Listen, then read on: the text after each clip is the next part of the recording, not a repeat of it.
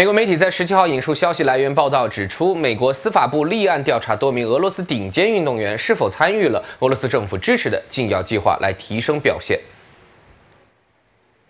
根据报道，有关调查将会由纽约东区检控部门负责，而调查对象包括俄罗斯政府官员、俄罗斯反禁药组织以及运动员和教练等任何受惠于禁药的人士。报道也指出，调查团队的成员早前在曾经参与国际足联贪腐案，而美国司法部和纽约东区的检控部门暂时还没有回应报道。